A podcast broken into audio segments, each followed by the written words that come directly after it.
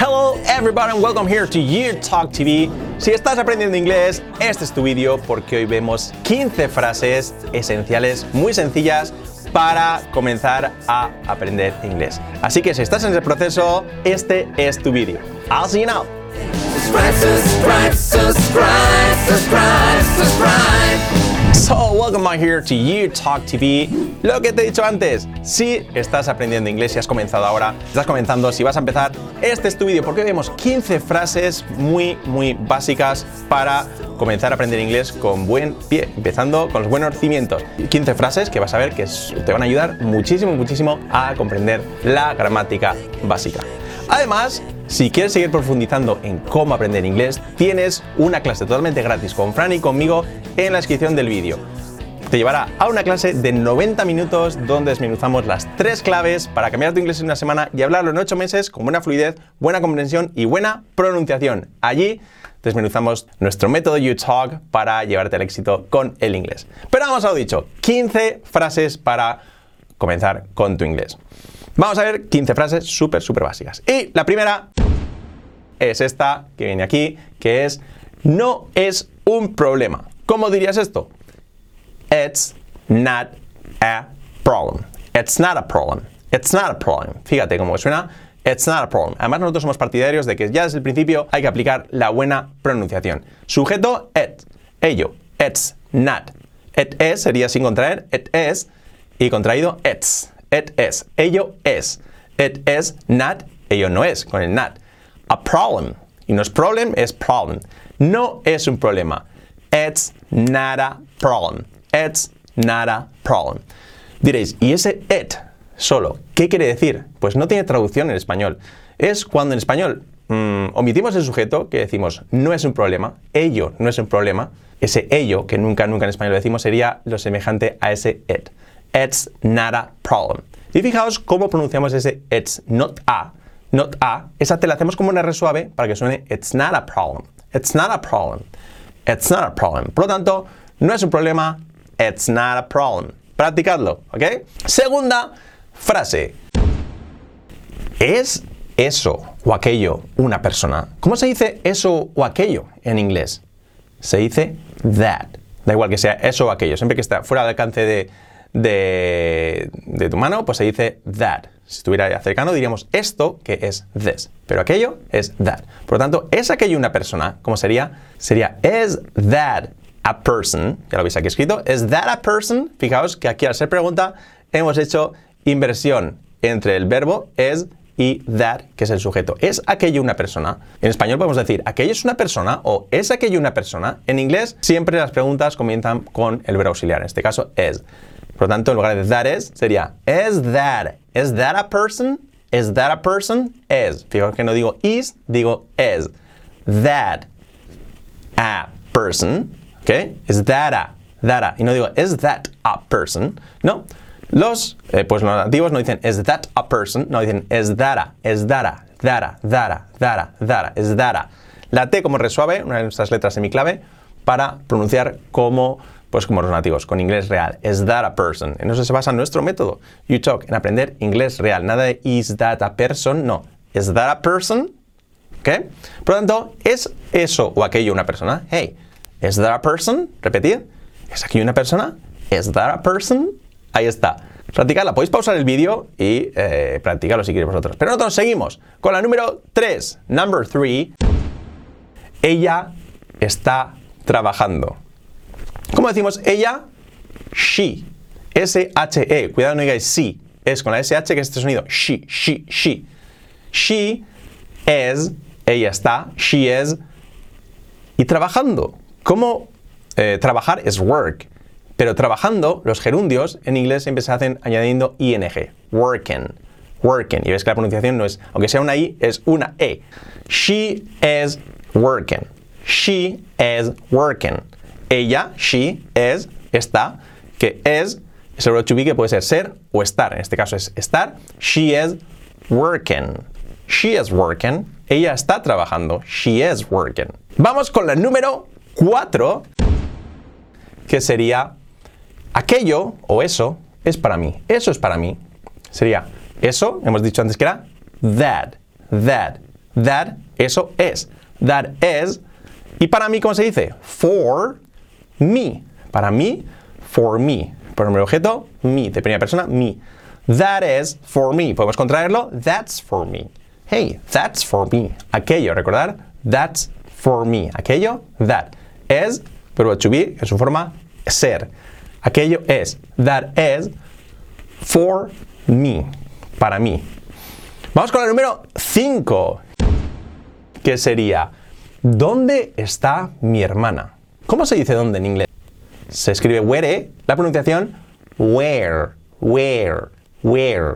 Hey, where, con la R bien marcada, where, where is, ¿dónde está? He dicho el verbo to be en su forma de tercera persona, en la forma estar. ¿Dónde está? Where is, ¿cómo se dice mi hermana?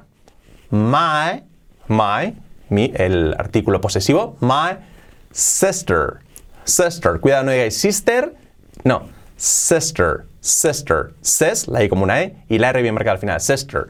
Where is my sister? Where is my sister? Sobre todo, si no comprendéis, pausar el vídeo y analizar. Where, ¿dónde? Está, es, me, my, y hermana, sister. Where is my sister? Y luego le das entonación. Hey, where is my sister? Where is my sister? Siempre nos enseñaron, where is my sister? No, where is my sister? Así sería. ¿Ok? Vamos con la número 6. La número 6 es la siguiente. Esta es un poco más complicada. Aquellos, o aquellos, sí, aquellos, en este caso, son caballos. Aquellos no se dice that, que sería aquello, en singular, pero en plural es those, those, those, escrito dose, tose, those. Those are, aquellos son. Verbo ser en su forma, pues el verbo to be en plural, antes era es, en forma plural es are. Those are, those are. Caballo sería horse, en plural horses. Cuidado no digáis horses, ¿eh? No, horses. Those are horses. Those are horses. Sería así, aquellos son caballos. Those are horses. Hey, those are horses. Importante no digáis are, que sea are. Those are horses. Sí sería, aquellos. Importante, fuera del alcance y en plural, those. Those are horses. Luego aparecerá por ahí el plural de the, this, this, que es esto, y estos que son these. Luego lo veremos, no worries. ¿Cómo se dice? La número 7, que sería, él no está haciendo nada. Wow, esta es más compleja. Él no está haciendo nada. He is, él no está, sería he is not. Para hacer la negativa simplemente ponemos el not después del verbo y ya está. He is not. Contraído, he's not. Recuerda que en inglés podemos contraer mucho. He's not. Él no está. He's not. Haciendo, hacer era do y haciendo con, con el gerundio que hemos dicho, doing. He's not doing nada, en este caso, pues sería anything. Anything. Hay diferencia entre, something, anything y demás, pero eso lo veremos más adelante, no os preocupéis. Para decir nada, he's not doing anything. A ser una frase ya negativa. He's not doing anything. He's not doing. Sobre todo, la negación para decir él no está, pues he's not. He is, él está, y he is not es él no está. Ponemos el not al final y eso hace la negación. He's not doing anything. Importante tampoco que, digáis, también que no digáis he. No, he. Las H's aspiradas este sonido, prohibido. He's not doing anything. Así sería. He's not doing anything. Vamos ahora con la número 8. La número 8, que sería esta. Su coche de él es rojo. ¿Cómo se dice su coche? Hemos visto ya antes un artículo posesivo con mi hermana, my sister. ¿Cómo sería su coche de él? Esto es complejo. Sería his car. His car. His es para decir su del artículo posesivo de él.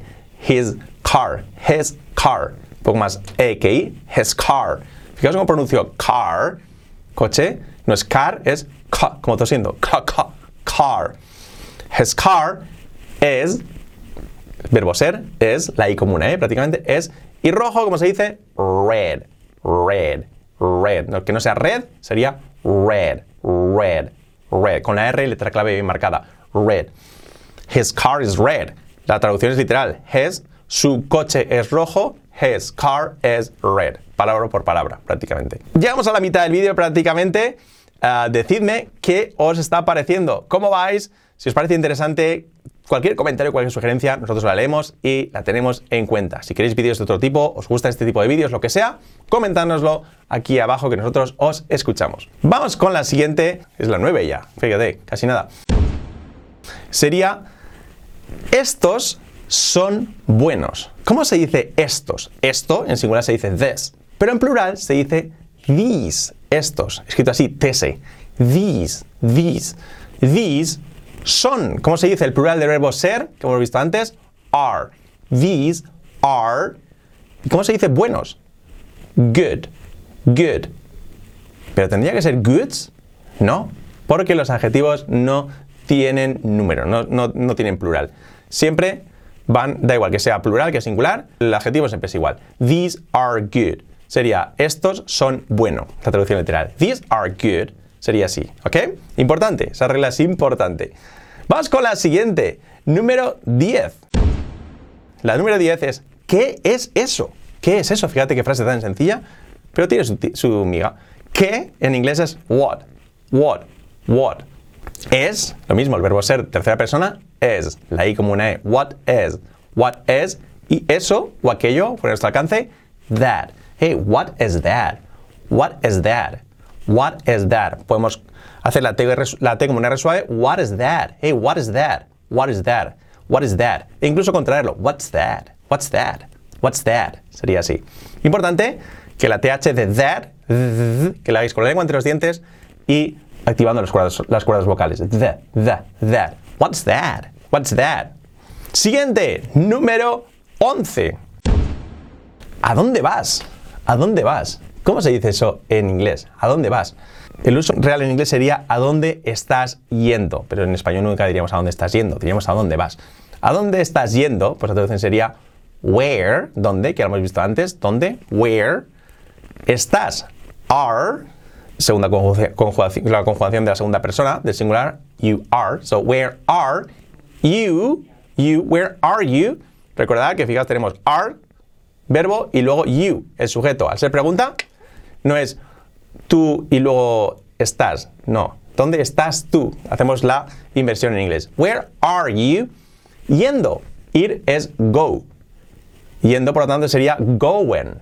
Going. Going. Where are you going? Hey, where are you going? Where are you going? Go en. No es going, eh, no, going. La I como una E. Go y la G del final casi no se pronuncia. Where are you going? Y entonación, hey, where are you going? Where are you going? Así sería. La número 12. ¿Cómo sería esta? No es para ella. No es para ella. Hemos hecho antes una parecida. No es para ella. ¿Cómo sería? It's not. It is. Sin contracción sería it is. Ello es no. It is not. Contraído porque ese it's siempre se contrae. It's not.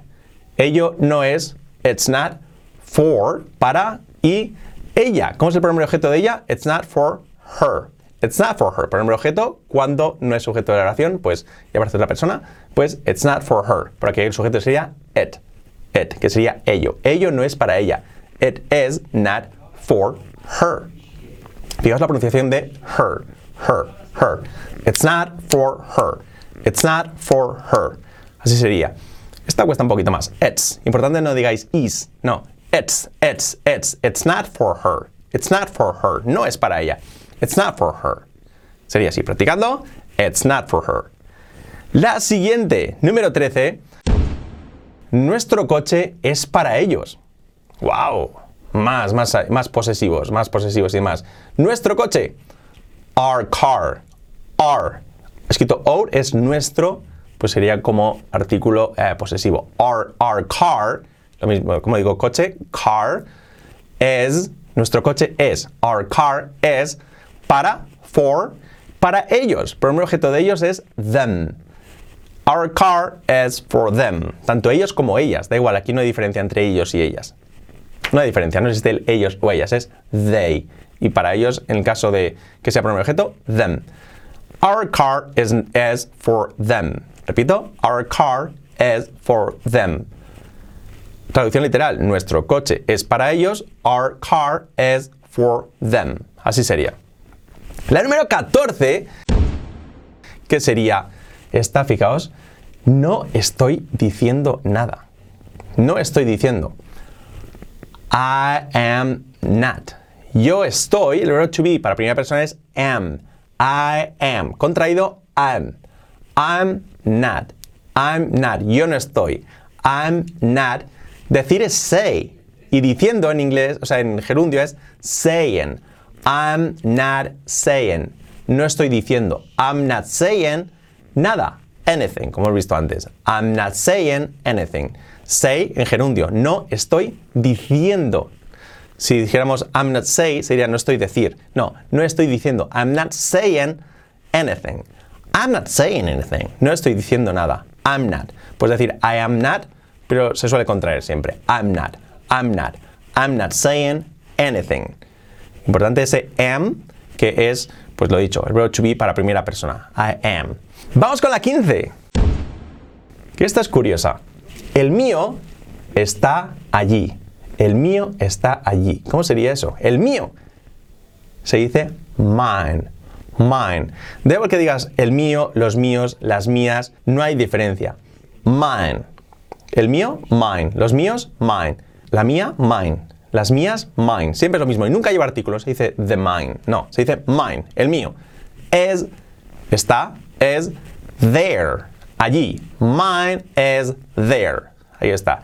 El mío, sin artículo ni nada. Mine. Así, simplemente. Está, es, tercera persona, es there. ¿Cómo diferenciaríamos si fuera plural? Si fuera los míos están allí, pues sería mine, no cambiaría are. Ahí sí que cambiaría el verbo, sería en plural. Mine are there. Entonces sabremos que se refiere a plural. Mine are there. Pero esta frase, la que nos centramos, mine is there. El mío o la mía, la diferencia, está allí. Mine is there. Ese es el pronombre posesivo. Mine. Mine. El mío. Mine is there. There, allí. Mine is there. Bueno, estas 15 frases tenía preparadas para vosotros. Espero que os haya gustado. 15 frases básicas. He ido un poco rápido, pero yo creo que os servirán. Las podéis analizar, podéis pausarlo, verlas, volver a ver el vídeo. Así que, y lo dicho, dejadnos comentarios de qué os parece y cómo podemos mejorar para vosotros nuestros vídeos.